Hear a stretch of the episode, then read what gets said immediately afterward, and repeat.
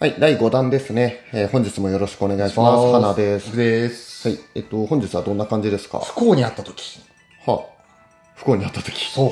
あ、不幸にあった時にどうするかっていうことですか？そうねああ、まあ確かにね、人は何かをしていても、どっかで不幸になってしまうことがありますからね。うんまあそんな時にどうすべきなのかと、吉田健康さんのお話を聞いてみますか。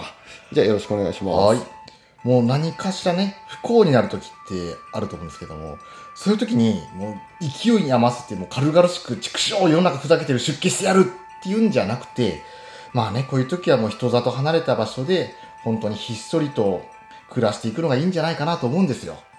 まあね、昔のすごい偉い貴族の人だって、いやもう私、今こんな場所にいるけども、まあ最終的には島流しされていくような場所、だから結局何もなさそうな場所に行って、まあ普通の人として月でも眺められたらいいなって言ってるっていうね、言ってたので、まあその通りだなって私も思いますわ。以上です。あ、はい、ありがとうございます。へえ、なるほどね。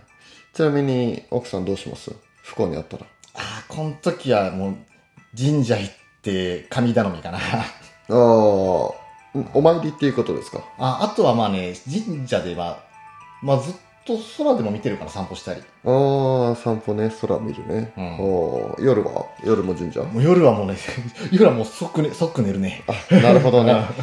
なるほど。へえ、まあ人それぞれありますよね。ううん。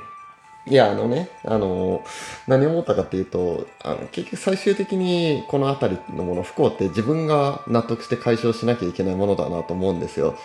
もちろん人に頼ったり人に相談したりっていうのはあるんだけども、最後はもう自分で乗り越えなきゃいけないなっていうことが絶対にあるかなと。